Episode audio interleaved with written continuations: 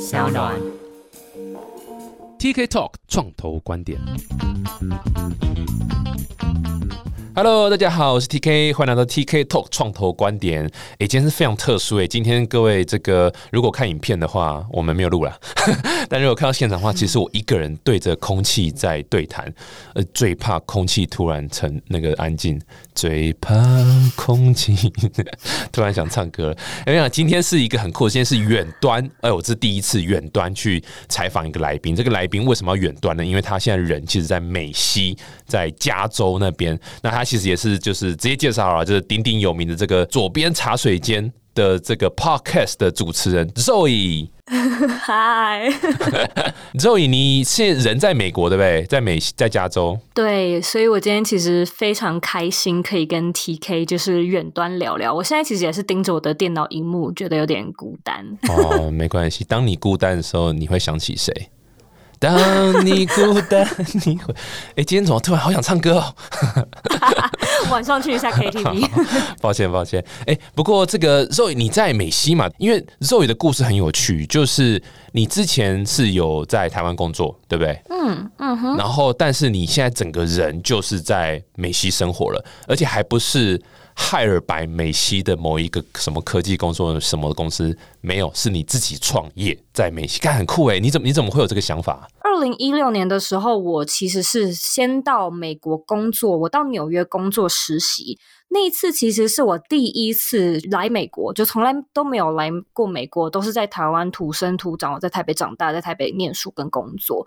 然后我是因为学校有一个面试机会，因此得到一个产学合作。然后我最后一个学年度呢，我就到呃纽约去实习，然后我就在那边工作了一个学期的那个时候。好巧不巧，就认识我先生，认识了男朋友。哎，是什么实习啊？那我其实以前是服装设计系，哦所以跟我现在在做的事情是完全不一样的一个科系。然后我去那边的吴继刚工作室去当他们的实习生。就是一个 no paid intern，但是有学分啦，所以也觉得还不错，就不用在学校上课这样子。刚那句话怎么有那种憎恨和怨恨的感觉在里面？就觉得很累，因为我觉得那时间点是，呃，我其实高中的时候是设计系，室内设计，我大学念服装设计就都是设计系，所以我一直都以为我出了社会之后，我就会一直从小助理、设计助理，然后往上攀爬，过着非常就是电扶梯式的人生，那就是我对我未来的想象。可是其实我在大学的时候，我就是念夜间部，所以我白天的时候我都在办公室工作。我就是那种早上八点上班到我下午五点，然后我花一个小时的时间赶快吃饭，然后赶去学校六点上课，上课到十点，哇，这样的生活过了四五年，哇所以其实我觉得我那段时间非常的爆炸，然后每一天的生命值都觉得好像还很年轻啦，可就觉得说一直会怀疑，哎，这到底会不会是我想要的人生？再加上去了纽约实习，然后那时候的，因为我们可能会有秀季，所以有的时候你可能真的是要加班，加班到很晚，然后你回家搭个地铁四十分钟到了家休息一下，又要早上起床又要去上班了，所以我就一直在想象，我就看着我的那个主管，然后我就觉得说，诶，我如果其实一直做这样的工作，我未来会变成他嘛？就是 eventually 这就是我未来的模样，那这会不会是我想要的生活？所以。回台湾之后，我就觉得说我我实在是不想要继续当设计师。我觉得我先生的存在也是一个蛮特别的机缘，就是因为我回台湾嘛，所以我先生是美国人，我们就远距离恋爱。我们远距离恋爱了两年，那两年呢，我们就是大概三四个月、两三个月见一次。我就是因为他，我一直很想要找一个不被地点限制的工作，因为我是设计师嘛，所以其实平常是比较吃香，可以去接一些像什么视觉设计啊、logo 或者是网页设计的东西，就比较有机会做远距的工作。也是因为这样，我就是一直做不一样的尝试，然后找到韩国的公司，就是让我可以远距离的工作，我才在二零一七年的年底就是搬到了美国。然后我们同居了一阵子之后，就决定终结 远距离恋爱，所以才决定步入婚姻，因此才继续在这边生活这样子。哎，但是那时候是在纽约，所以你那时候你们是就算纽约再搬到加州，对，因为其实我先生是旧金山人，然后他那时候在纽约的时候，也是因为有学校，就是他念那个 NYU 美国的、呃艺术大学，然后我自己是就是学校配合嘛，把我送去哪我就去哪。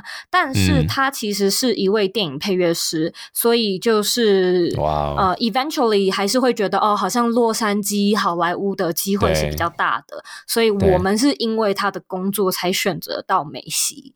是是，我觉得你刚刚在讲那段就是工作的时候，感觉感触蛮深的。而且那时候其实我我我我工作的时候也有这种经验，就是想说，哎，在一个公司上班嘛，然后做一做会觉得说，看着自己的主管或是老板，你就说，这个是我之后想要的生活嘛？我之后想变成这样的人嘛？尤其是第一二份工作啦，我不要讲是是哪家公司啊，不然华硕会不开心。哎，怎么讲出来？没有，但就是那时候在。我第一份工在华硕嘛，然后那时候真的是，哇，那时候那个文化是大家是很可怕，就是加班，然后没日没夜的。布哈拉，我那时候真的是早上九点打卡，通常都是半夜的两三点才回家。然后就是回家洗个澡，然后会坐在床上发呆一个大概十五分钟，就怀疑人生。对，就就像你刚刚讲的，就然后再坐地铁这样去上课，就想说途中说我到底在干嘛这样子，这是不是我要人生这样？哎，不过你刚刚讲个重点，就设计的确是比较容易接一些案子啦，然后或者是可能接一接之后就跟呃原公司说，哎，那不然我 actually 我没有一定要必要待在办公室。对不对？那其实是可以远端这样。你那时候跟你的服务的公司，你说是哪韩商是？其实我后来回台湾，呃，我有先找到一个台湾公司，然后那个台湾的公司它是一个旅游新创公司。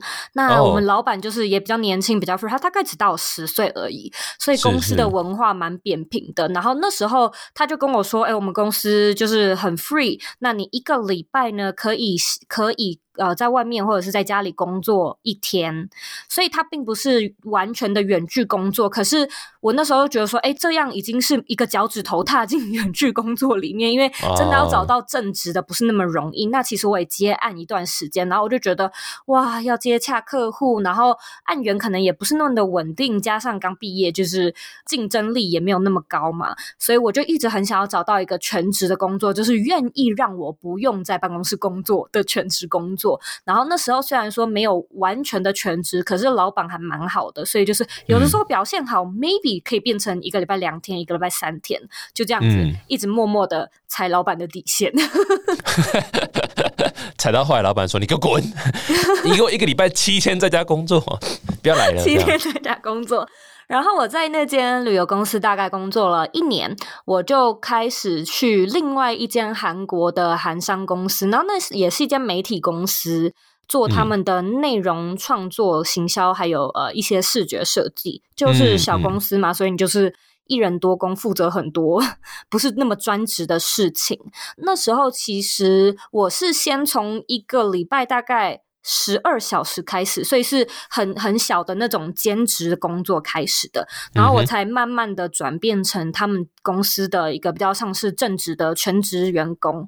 那那时候公司好像就是有提出说，我们帮你有签证，然后你来韩国工作，或者是你就是继续。持 contractor 的签，但是你不用到韩国的办公室。那那时候就想说，那我就不要去了。对啊，我就不想去办公室啊。对啊，那我就直接去美国生，跟我男朋友生活不就好了吗？所以我那时候就做了一个比较不一样的决定，就决定来美国这样子。哦，所以其实算是这家公司也直接给你选择啦，对不对？就说，哎，你你其实是可以不用来办公室，但它就是个 contractor 的方式，或者是你要 full time 的话。呃，他可能还是希望你是在办公室就对了。我觉得是，但是一开始的时候，我们确实是因为它是一个韩国公司，然后它是一个国际型的，就是说它有日本部，它有中国，它有法国的，就是小部门。那我们台湾的 team 这个小部门就只有就是我跟我主管还有几位同事。我们其实一开始有好像要在什么新创预算哎三。三创吗？三创育成吗？三创育成中心，对，三创育成中心，不好意思，是本人帮忙筹划规划的。我还把他的名字念错。是是，他的那个十楼啦，十楼是 coworking space。对，我们原本是要在那边租，然后我好像跟我主管后来都觉得我们两个比较喜欢在家里跟在咖啡厅一起工作，所以我们才变成这样的形式。那最后业务量变多的时候，其实公司就有提出这样的选择，就是说，哎，变成全职的员工，那好像是可以去拿到公司的股份，但是。如果说你要继续做 contractor，你有更多的自由，但是什么劳健保或者是公司福利就不会有。嗯嗯，哎，我好奇，就是从你的角度来想，如果今天你不管是在那个旅游新创那一家，或者是这个韩国的，你觉得如果一开始跟他提说，我我希望正职，但是我想要远距，我可能不要说五天里面只不来一天，而是五天里面我只来一天这样子，类似这种，你觉得他们会接受吗？以韩国的公司来说，他们可能会接受，因为对他们来说没有差，因为我们负责是台湾的市场，所以我们如果说要做内容的话，在地生根，最了解台湾的就是乡民有什么梗，有什么新的事情，可能对他们的公司还是说比较有利的。但是以新创，就是说旅游的那间公司，我觉得，我觉得除非说你。跟公司的那个试用期的那个期间表现的很好，不然的话，公司其实会不太知道说，哎，例如说，你就是手上可能需要有一些筹码，才可以这样去谈判。我猜，嗯，理解理解。好奇想问一下，因为其实听我们节目的也蛮多是创业家，那个时候你是玩钢嘛，员工啊，你从员工的角度，远距工作给你的好处和坏处，你可以都讲一下吗？我觉得真的会是沟通的及时性，以及你这个人是不是一个可以做危机处理跟细心的人。我其实私底下是一个还蛮就是大拉拉的人，就会觉得不是那么的。居小节，但是因为远距工作，我其实踢到蛮多的铁板，就是真的因为自己粗心不细心，真的理解到不细心可以造成多大的麻烦。例如说，真的有一些事情忘了做啊，然后就 delay，或者是说，其实你真的花一点时间多做一点事前准备，就可以省掉后面很多后续就是因为你粗心而造成的麻烦。所以我觉得，身为老板，可能就是要。引导啊，或者是告诉你的员工说，哎，希望可以更仔细的处理，尤其是沟通上，就是说，有的时候我们在形容一件事情的时候，需要形容的更仔细一点。在讯息上面，或者是说电话上面，所以我觉得它虽然是一个 downside，就是远距工作的 downside，没错，可是它是可以被训练起来的。嗯嗯嗯，对，其实我问这个问题，主要是要帮这个很多创业家，如果你本身是这个惯老板的话，我帮你找借口啊。以后员工说要远距工作，说哎，没使嘿做肉一工嘿，你看那沟通成本也凶管了呢。我一定要讲一个，你刚刚其实有问到优点嘛？那对我我我是下一讲问那那优点呢？有什么是老老板应该让员工远距的优点的原因？我觉得，如果说你选到一个好员工，这是这是悲伤这个前提，就是你选到一个不错的员工，然后你们的价值观和理念都符合的话，那远距工作其实是一个非常好的。锻炼员工的机会，我会这么说，是因为我其实做远距工作这么久，我觉得它的形式有一点点像是在上慕课。你你应该知道，就是慕课自学嘛，就是说现在其实像什么常春藤啊，或者是哈佛，他们现在线上都可以开超级多的，就是线上课程。你甚至是不用成为他们的学院的学生，就可以去参加那些哈佛学校的课。但是那些课就是他也不会有人盯你的作业，他也不会有什么，就是说他考试也不会有人看你有没有作弊，因为这个就是你到底有没有作弊，就是跟他无关嘛，就跟这个学校跟这个老师的人无关，而是。你身为学生的人，你是自己想要学习，你是自己想要变得更好，所以我觉得远距工作其实真的有机会让你的员工变得更自律，因为这件事情他如果做得快，那剩下的时间就是他自己的啦。那，这件事情如果说在公司就是八点到五点，其实他搞不好。两点就做完了，但是表定上时间他要工作到五点嘛？那这件事情工作到五点，他就会拖到五点。所以很多时候，其实我自己觉得我在家里工作，我甚至会做得更快，因为我想要赶快下班去做一些我自己的事情，或者是说，有的时候你真的会尝试想要表现得更好，因为啊，远距工作，老板可能不会直接的看到，你就要很努力的表现自己，这也有机会，就是可能会为你增加加薪的机会。所以我觉得远距工作，它其实真的有机会让你做得更快、做得更好、更有效率。这些东西都是可以被训练起来。哎、这个回答很酷哎、我还蛮喜欢的。因为其实说老实话，我现在自己也有一家公司，我现在自己在创业中。那我们全部的伙伴全部都 remote，我们一个礼拜就只有见面两个小时，就是一个周会这样子，其他时间是完全他们在哪里我都完全不晓得这样子。不过说老实话，运行到现在这样子一年多，其实没有什么 delay 的状况、哎，说老实话，delay 状况就是应该说什么事情都稍微 delay 一下，但是没有到太夸张。就都是可以接受的这个范围。唯一真的就要讲可以在更好的地方，也真的是你讲，就是因为没有每天在一起，所以很多沟通上会变得你知道没办法直接秀个一幕就看到，你变得要很仔细，然后要画图，要干嘛干嘛的，然后这个的确是它的成本会稍微高一点。不过就是从效率上来讲，我觉得应该是没有什么太大的 delay，其实应该是有蛮大的加分。这样这块我是觉得还蛮好的。不过另外一点，这个前提也是有些人是不适合远端的、我说老实话，有些人是你远端他反而会不知道怎么办，或者是说很容易就歪掉了这样。那呃，所以你是有遇过这样的员工？没有没有没有，应该说我现在目前的全部的都远端的状况都还不错，但的确是每一个我在面试的时候，我第一句话就是就是说，我们需要一个很自律，然后因为我们完全是远端嘛，很自律，很自己要负责自己在干嘛，这样子要能够接受这种方式的。那说法其实还蛮 lucky 的，就是目前的伙伴都还 OK。嗯，其实我真的觉得人是一种正向驱动、成长驱动的生物，嗯就是一般来说，应该都会希望自己变得更好，赚更多钱，工作更有成就等等之类的，完成更多事。就是我相信这会是基于每一个人的人格都可能应该要有这样的特质。嗯嗯，所以就是说，在害人的时候，真的是价值观跟核心要符合，就是整个公司的理念确定在往同一个方向前进。那他要用什么样的方式，似乎都可以放手让他尝试。对啊，而且有时候现在疫情来是利波瓦都，很多时候只能远端，像美国最明显，你就一定要远端。那那有些人如果没错没办法适合远端的话，就该离开啦。对啊，不一定适合每个人啊。不过，所以你那个远端结束之后，你就在美国，那时候你还是跟那个韩商那边做 contractor 的 part time 的工作嘛？你什么情况下时间点，你突然觉得哎、诶应该要自己创业？我搬到了美国之后呢，我大概继续做那个韩国的工作，做了八九个月吧，嗯所以其实快要一年的时间。然后我才开始想说，我有一点想要来自己做一些什么事情。因为我觉得，就是我其实前前后后在那间韩国公司待了快要三年的时间，如果加上兼职的时候也算的话，所以我觉得那时候就是处在一个自己有点想要开始出来做些什么，想要有一点自己的事业，但是卡在时间跟资金又没有办法说，哎，整个就是离职去搞一个新创这样子。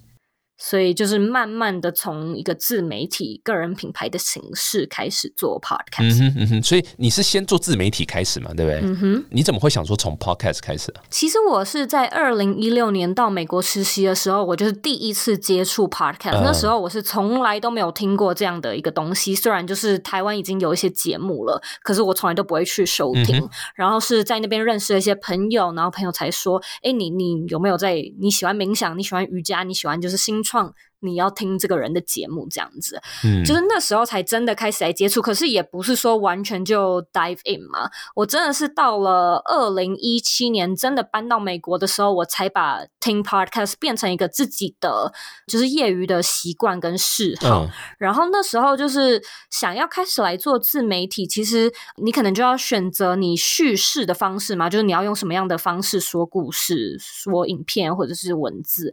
那其实我那时候就是想说，诶 y o u t u b e 就是台湾最流行的一个媒介，那我到底要用要不要用 YouTube？可是我又觉得，其实我那时候不是很想要，就是踩入那个红海，加上我自己的时间呃跟就是资源也没有那么多时间剪片，就是我就想说，诶，那就要不要来试试看 Podcast？因为只要剪 audio 好像就好了。哦，所以入 入手门槛低啦，就比较好进去啦。对然后做一做，其实会发现，哎、在早期做 podcast，其实它还蛮有流量红利的，因为真的第一个是竞争也没那么多，你比较容易在某个领域变成就是一个咖就对了。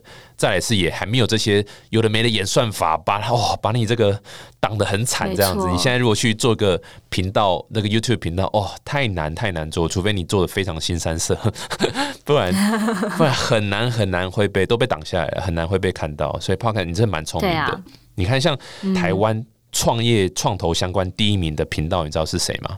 嗯，我猜猜，靠，这还要猜哦！我人就在你前，我人就在你前面，你好歹客套话也讲一下，没有啦。但但意思说，嗯，各个领域其实还没有完全一个很明显的山头出来，所以新进者都还蛮有机会这样。不过你知道，我我很好奇你的这个创业啊，因为你知道，我们平常访问一大堆创业家都说，哦，我要解决什么？你知道这个能源问题，我要解决这个什么什么样的问题？这样，可是你是做一个叫做。像的品牌或是个人品牌这件事情，创业的一个核心嘛？什么是个人品牌啊？你可以你可以聊一下这一块吗？其实我觉得个人，我们就我们就把这个字拆开来看。我们先聊什么是品牌好了。品牌它可能就是一个企业的一种识别，就是说，哎，你讲到某一个关键字，你能不能够马上联想到什么样的品牌？例如说，我现在讲素食餐厅，你可能就会想到麦当劳；我讲咖啡，你可能想到星巴克。所以我觉得品牌识别，它就是说，你是不是能在这个领域，或者是你刚刚提到的这个需求的一个市场上面，就是能够让人家直接的对你有印象。那我觉得这就是品牌。那我觉得个人其实就是把你自己的一个特色套用在这个品牌的概念上。也就是说，我今天讲占星，你是不是马上想到唐启阳？嗯，我今天可能讲美妆，你想到的第一个是谁？我今天讲理财，你想到的第一个是谁？嗯那这个其实他们都是利用个人的专业或者是个人的特色，它是一种规模比较小的品牌。很多时候是必须要融合自己个人的生活或者是自己平常的 lifestyle 叠加在这个品牌上。上面，嗯，所以我觉得它总的一句来讲，它就有点像是一种生活形态的品牌识别吧。什什么意思啊？生活识别？我觉得它可能就是说，你是不是能够过着你自己平常的生活，然后就让人家对你产生某一些呃，你想要营造的 hashtag 关键字。哦，理解，等于你这个人就是。某一个定位，某个议题这样子啊？对对对。哎，那我问一下哦，就是个人品牌为什么重要？嗯，其实我自己是认为，个人品牌它不是一个必须，但是它是一个加分条件。因为其实很多人，我在做个人品牌这么久，我每我最常收到的一个问题就是。哎，我到底要不要做个人品牌？以及就是个人品牌是不是就要露脸？你是不是就要发声？你要分享的观点？我觉得不一定，因为不是每一个人都适合来做个人品牌。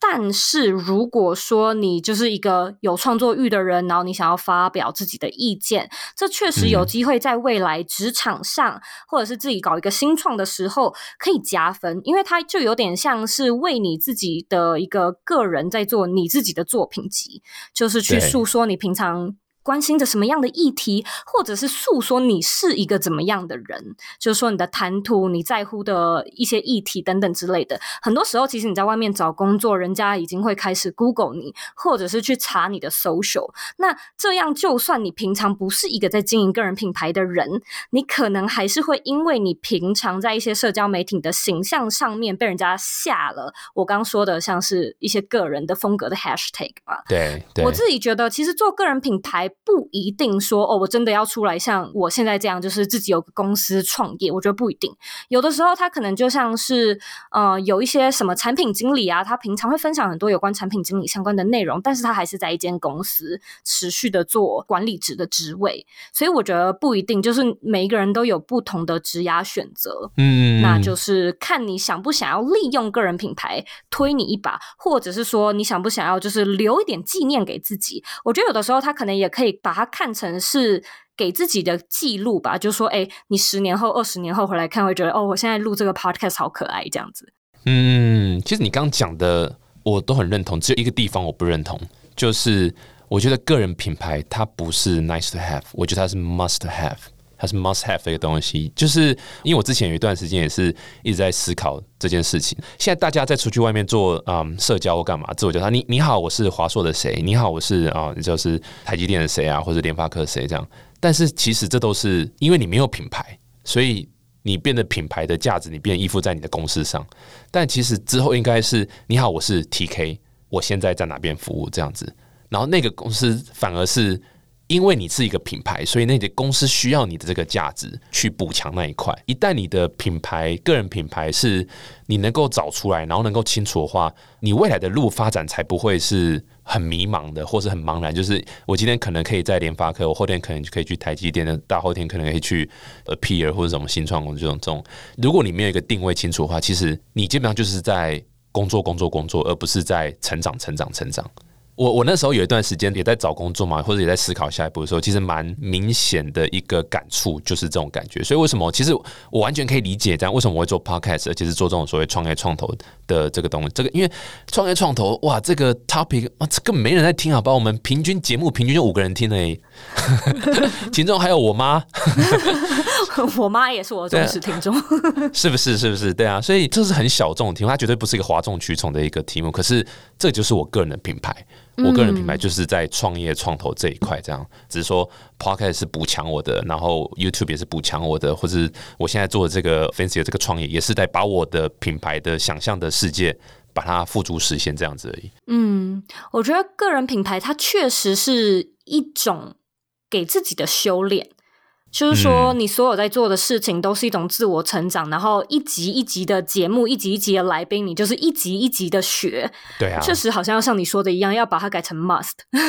就算你没有特别想要有一个自己的品牌，好了，我觉得它好像也是一种功课，哎。就是说，你确实要来练练看，或者是累积一下，就锻炼一下自己的感觉。对，没有，其实其实我是那个跟创投 pitch 习惯了，所以不管做什么都要说我这个是 must。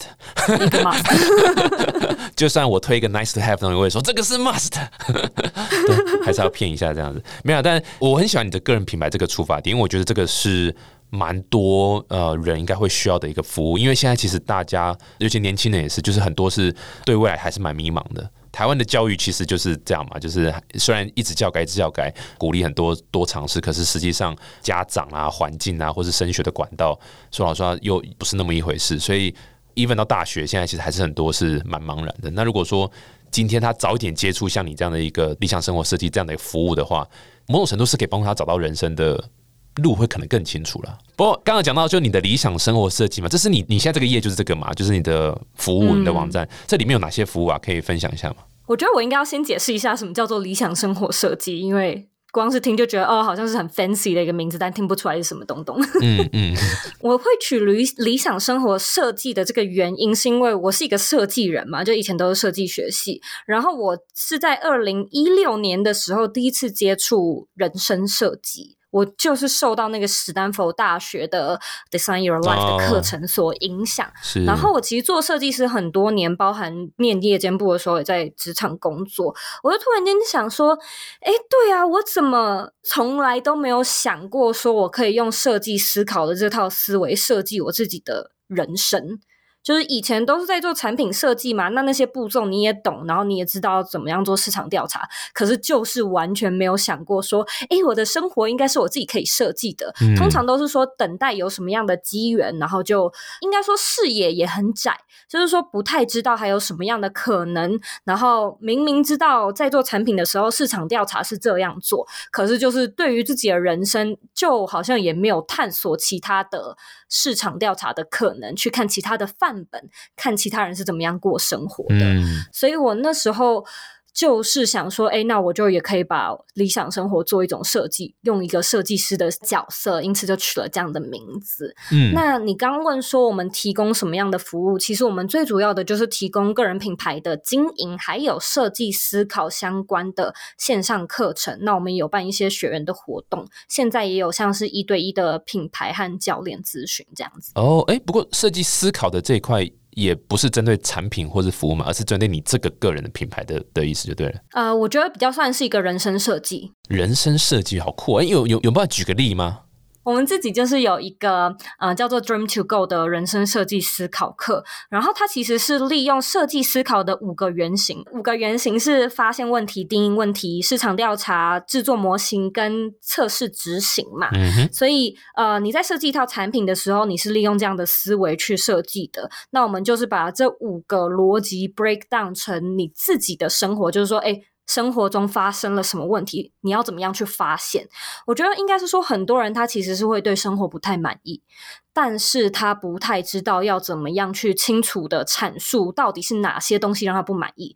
分析了之后，OK，你有这些素材了，但是他跟距离的目标还有一段距离嘛？那这些理想的东西要怎么样做成目标？目标要怎么样做一个设计？那他的行动的规划要长什么样子？就是说市场调查的时候，我们要去看哪一些素材？要怎么样知道哪些人是适合你的参考对象？然后要怎么样知道自己的核心目标到底是什么？因为大部分的人都是用别人的成果在设定自己的目标，所以很多时候其实是会达成了之后才知道，哎，我其实好像没有特别有什么开心的感觉。对对对对，现在很普遍是这个现象，我活在别人的期待里。对，而且就是有的时候，其实你会是以为自己想要那样的结果跟目标，哎，就是说你甚至是会催眠跟说服自己说，哎，没错，我就是想要有几百 K 的 follower。但达成了之后，你会觉得那种感觉其实蛮空虚，而且快乐很短暂。这让我想到之前有一句话叫做“没有一个小朋友小时候的梦想写说我长大要买一间房”，但是现在反而所有大人的梦想都是“啊，我要买一间房”，所以这就是活在一个就是变掉了。所以，我们这堂课其实就是有一点点像是把你重新打掉重练的感觉。嗯，哎，有没有什么案例啊？就是譬如说，嗯，有谁本来是不知道要干嘛，然后上了课之后，然后做什么？你知道，就像那个巨匠电脑嘛。我本来是大楼管理员，上完巨匠电脑，我变成软体工程师，那是这种感觉。我其实我可以讲几个，可能现在说出来会比较有有知名度的学生，哦，像是。呃，那些学校没教的是这个 podcast 的 Janet Lin，或者是女子健心室的配。啊，你可能也知道一则茶室，或者是跨界生活家，呃，有呃，I G 上面的什么品牌制造啊，或者是 Angela 说营养，还有问吉他制，就是这些，其实他们都是我的学生。嗯，然后他们几乎，我现在可以这么说，是因为这套课程已经超过一年了，所以就是终于有一些成果。因为我觉得个人品牌或者是说设计思考，它确实不是说可以坐享其成，或者是一触即发，有马上有结果的一。种磨练吧，嗯，所以这些就是说这些 棒棒好学生，他们确实是花了一一些时间，就是自己去摸索打造，然后上完课之后真的有 take action，嗯，然后现在就是这些有蛮多学生真的开始有自己的产品服务，或者我也看到他们真的有在外面开始做演讲，有自己开课程或者跟厂商合作。理解，所以某种程度上，在上这个课或者在跟你接触之前，他可能是不是很清楚自己到底。到底要做什么？我现在想问的是，说就是你的 T A 会什么？就是比如说现在听众听到这一集，哎，我适合去找理想生活设计吗？我适合去找你吗？我觉得要分成两个阶段，那就是我其实有两个课程嘛，一个叫。个人品牌一个叫设计思考，我觉得如果是处在那种哎，我现在完全不知道我人生目标是什么，然后我现阶段好迷惘，过得不开心，我觉得你要去上设计思考的课程，先要先去知道自己到底想要什么，以及短期或中期的目标想要做什么样的设定，跟未来至少要有个雏形跟方向。那个人品牌的经营，我觉得它比较适合说稍微有一点主题概念，或者说自己对某一些特定的事物有热情、有热忱，但是不太知道说要怎么样把它品牌化，或者是建立呃获利模式。I see，还蛮酷的诶，不常听到这样的一个服务，我觉得还蛮需求应该要有，因为其实大家其实会蛮常需要说，哎，有一个。有点像第三方的角色去帮他看一下他现在走的路啦，或者他这样的定位还可以再怎么往上再更进一步这样。嗯，哇，今天真的很开心呢。这个周伟文分享这个远距啦，然后还有包括你现在的创业这个部分，再次感谢周伟啦。这个呃，如果大家想要再更了解你的话，还可以去哪边看你的这个资讯呢？嗯，你可以直接在网址上输入 z o e y k 点 c o，那是我的网址，非常的简单，或者是直接打理想生活设计。或者左边茶水间都可以找到我。对啊，左边茶水间呢很厉害，这个也是很棒的 podcast。我我每天都一定准时收听左边茶水间。真的吗？我有点不相信哎。对，因为你也不是每天，你也不是日更，马上讲错，我就不是日更。哎，什么？有没有什么时候回台湾啊？可以跟这个这个大家见个面这样？希望是明年五六月。哦。五六月那时候疫情应该应该好转不晓得，hopefully，希望希望希望希望。好啊！再次感谢 Zoe，谢谢你谢谢来分享。那呃，大家如果喜欢这个这一集的话呢，欢迎这个订阅，不管是商岸上订阅或者在 Apple Podcast 订阅 TK Talk 创投观点。那也欢迎大家订阅这个左边茶水间，应该这个商岸的数据显示，左边茶水间已经狂胜这个 TK Talk 创投观点了，所以我不妨。好，那我们下次见，谢谢，拜拜，谢谢。